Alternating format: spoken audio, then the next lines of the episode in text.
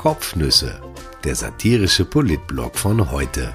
Geschrieben von Christian Nusser, gelesen von Christian Sinemus. Heute ist der 20. Mai 2020.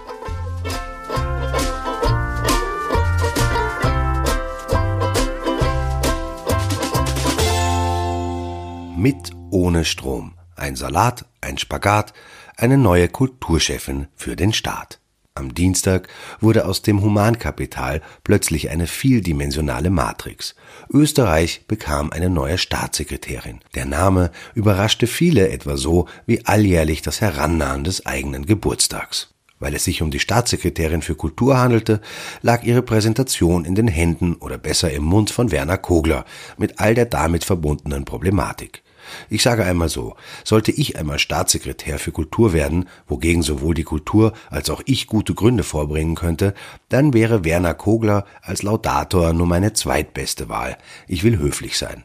Er sagte gestern viele schöne Sachen über Andrea Meyer, daran lag es nicht. Aber das Gesagte ging unter in einer Gerölllawine aus Sätzen und A's und Äs, die vom Bergkogler ins Tal, ich will nicht sagen rauschten, sie machten sich eher gemütlich auf den Ä-Weg. Die Lawine fand kein Ende. Zuweilen konnte man auch ihren Beginn nicht erkennen. Die Lawine, sie war einfach da. Die Regierung und das Plexiglas, das ist mittlerweile eher so eine On-Off-Beziehung. Die Präsentation von Meyer fand im Kulturministerium statt, ohne durchsichtige Paravents. Die Journalisten waren Kogler also ungeschützt ausgeliefert und er ihnen. Die Kulisse fiel vor allem dadurch auf, dass es sie nicht gab. Der Vizekanzler und seine neue Kulturchefin stellten sich vor ein taubengraues Irgendwas mit ein paar Logos darauf. Die SPÖ hätte das nicht schlechter hinbekommen. Besser aber auch nicht. Nicht einmal die sonst obligaten Fahnen hatten sich hierher bemüht. Vielleicht waren sie im Kaffeehaus und probierten aus, wie das Hochfahren der Gastronomie so funktioniert. Ich hoffe, die Fahnen hatten beim Betreten der Lokale Masken auf. Österreich ist ein Land der Lesereporter und man ist schneller verpfiffen, als man glaubt. Irgendwann zwischen der Lawine aus Sätzen ohne Anfang und Ende und oft auch ohne Mittelteil, sagte Kogler, er habe eine große Freude, einen echten Profi gefunden zu haben. Meyer sei seine gute Favoritin gewesen. Ich weiß nicht, wie groß die Gruppe der schlechten Favoritinnen gewesen ist und ob es eine solche überhaupt gab. Die gute Favoritin setzte sich jedenfalls durch. Die bisherige Kabinettschefin von Alexander van der Bellen sei krisenfest, professionell, kompetent und engagiert, sagte der Vizekanzler. Es war nicht das letzte Mal an diesem Tag, dass Rosen gestreut wurden. Die Dornen, auch das wird Meyer noch erkennen, sieht man in politischen Ämtern meistens erst später. Dann ereignete sich etwas Epochales. Der Kulturminister erläuterte, warum Meyer seine gute Favoritin gewesen sei weil sie sich auskennt. Er zog die Augenbrauen nach oben, schaute den Journalisten für einen kurzen Moment direkt in die Augen und ließ dann den Satz sich ausbreiten. Auskennen. Es wirkte, als wäre es Kogler in seinem Leben das erste Mal untergekommen, dass sich ein Politiker auskennt, und zwar genau in jenem Metier, für das er oder sie nun tätig sein soll. Häufiger ist es ja so, dass Politiker sich in irgendwas auskennen, ihnen dann aber ein anderes Ressort zugeteilt wird. Kogler ist so ein Fall. Das mit ihm und der Kultur ist eher ein Theater. Der Vizekanzler hätte sich jetzt auf die Schenkel klopfen und laut brustend loslachen können. Dass ich das noch einmal erleben darf, auskennen, das glaubt mir daheim keiner. Wenn ich das in der Steiermark erzähle, muss ich einen ausgeben. Rot anlaufen hätte er können vor lauter Kudern. Das sagte er natürlich nicht, und er lief auch nicht rot an, sondern schob eine weitere Begründung nach, warum Andrea Meyer seine gute Favoritin wurde. Sie sei gut vernetzt und das sei in der Kultur wichtig, denn sie sei eine vieldimensionale Matrix. Dem Kulturminister bei der Präsentation einer Kulturstaatssekretärin zuzuhören, ist auch schon eine Kunstform für sich, selbst wenn die Matrix dabei eindimensional bleibt. Als Kogler dann über die Kultur sprach, da ging die vieldimensionale Matrix flöten. Seit Corona herumteufelnd sind ja alle Spielstätten zu. Kogler versuchte das emotional einzufangen. Kein Kino, kein Theater, keine Oper, kein Kabarett, keine Blasmusik, keine Orgelpfeifen. Kulturschaffende weinen bittere Tränen, weil sie keine Kultur schaffen können.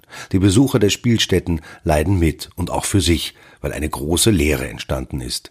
Kogler fasste diese Gefühlswelt recht profan zusammen. Es fehlt uns eben was. Er bemüht sich für die Kultur zu brennen, das merkt man ihm an, aber es ist eher so, als würde man versuchen, Holzkohle zu entzünden, die feuchtelt. Man bläst, aber es entsteht höchstens viel Rauch. Als Kogler beginnt, Gemeinplätzen Raum zu geben, als er etwa die Kultur Nahrung für die Seele nennt, taucht das Insert erstmals auf, entschuldigen Sie die Bildstörung. Das TV-Bild ruckelt und zuckelt und verschwimmt.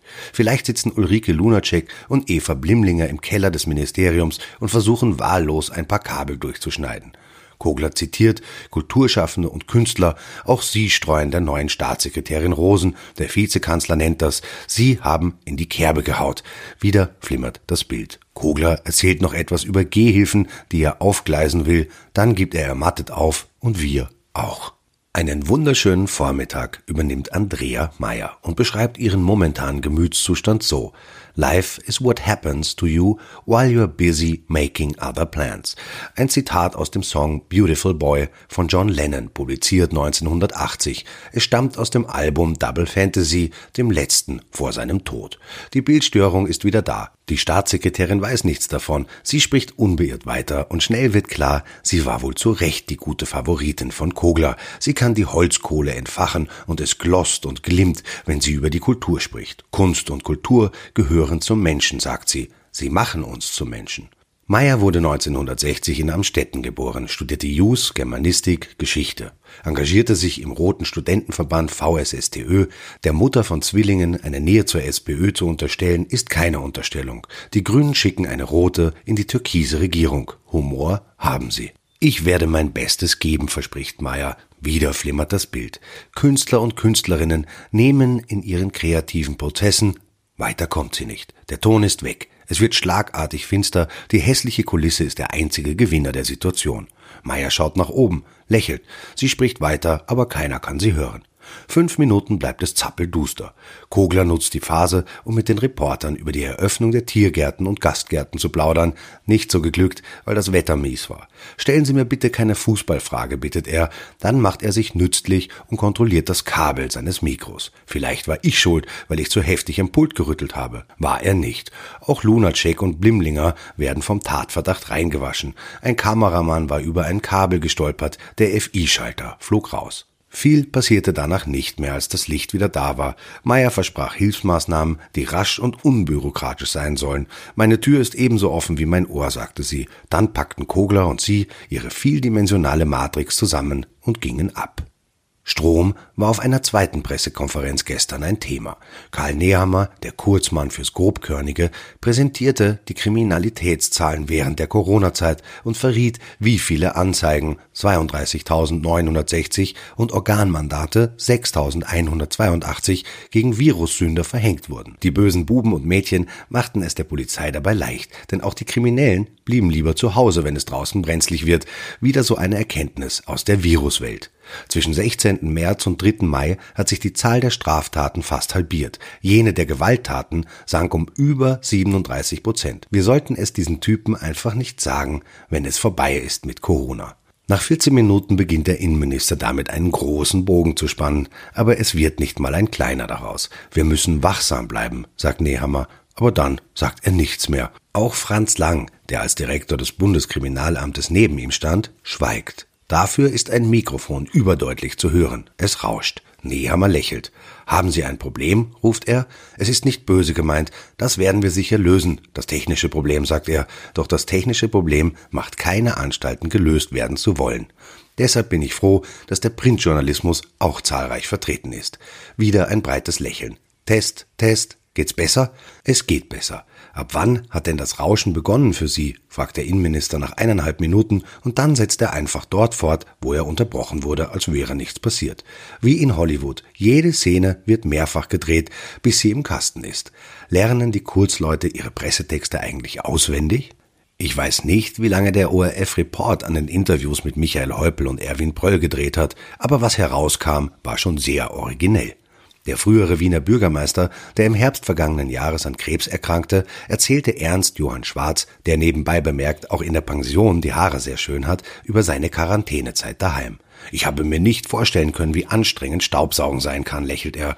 Heupel steht in den Arkaden des Wiener Rathauses in sicherer Entfernung zum ORF-Interviewer. Erwin Pröll sitzt im Garten seines Hauses in Radelbrunn. Der frühere niederösterreichische Landeshauptmann zeigt stolz seine Schutzmaske her, mit Äffchen drauf, geschneidert von seiner Enkelin. Nach dem Politabschied habe er begonnen, Salat anzubauen und Radieschen zu pflanzen, sagt er. Sein erster Blick in der Früh gelte den Radieschen. Er redet auch mit den Pflanzen.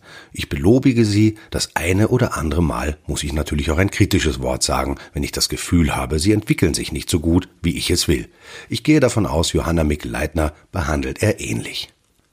Was gestern sonst noch so war. Sebastian Kurz wagte wieder einen Ausflug, der ihn diesmal nicht ins Kleinwalsertal führte, sondern nach Wiener Neudorf, Niederösterreich. Auch schön. Seit drei Wochen werden dort von der Hygiene Austria LP, einem Gemeinschaftsunternehmen von Lenzing und Palmers, Schutzmasken produziert. Nichts passierte. Aufs Abstand halten wurde peinlich genau geachtet. Selbst die Journalisten blieben diszipliniert. Die schwächeln, diese Reporter. FPÖ-Generalsekretär Herbert Kickel teilte im Report gegen seinen früheren Parteifreund Heinz-Christian Strache aus. Mit einem Jahr Abstand gesehen ist Strache fast noch blöder geworden, sagte er. Normalerweise wird man vernünftiger. Das Ibiza-Video habe ihn eiskalt überrascht. Straches Entwicklung sei aber absehbar gewesen. Er habe die Bodenhaftung verloren, sei der Großmannssucht verfallen. Jeder seiner Sätze hätten mit Ich begonnen. Wir merken, auch in der alten FPÖ war die Matrix schon recht vielschichtig. Alexander van der Bellen nutzte das schöne Wetter und setzte sich mit einer Gruppe Schülerinnen und Schüler des BRG 14 Linzer Straße vor die Hofburg. Die Jugendlichen hatten ihn besucht und das ist immer gefährlich, denn man weiß nie, was der junge alte Mann für Flausen im Kopf hat. In der Wiese nahm er den Jugendlichen dann die Beichte ab. Übers Homeschooling sagte einer der Schüler, es war schon gemütlich ausschlafen zu können. Darauf wären wir im Traum nicht gekommen. Und ja, falls es jemand gedacht hat, das Auto ist noch nicht tot. Gestern tauchten Fotos und ein Video auf, die verstörende Szenen zeigen. Eine Drohne hatte die Tuning-Fans gefilmt, die am vergangenen Wochenende auf den Kahlenberg geströmt waren, so lange bis der Parkplatz voll war. Über 300 Fahrzeuge sollen es gewesen sein. Das GTI-Treffen 2020 fand offenbar über Wien statt. Für manche mag es ein einmaliges Erlebnis gewesen sein. Mir reicht es, wenn es einmalig war motzen Sie Ihren Mittwoch zu einem wunderbaren Tag auf. Morgen ist Feiertag. Freitag melde ich mich eventuell wieder, wenn sich in der Politik bis dahin etwas tut. Bisher wurde ich selten enttäuscht.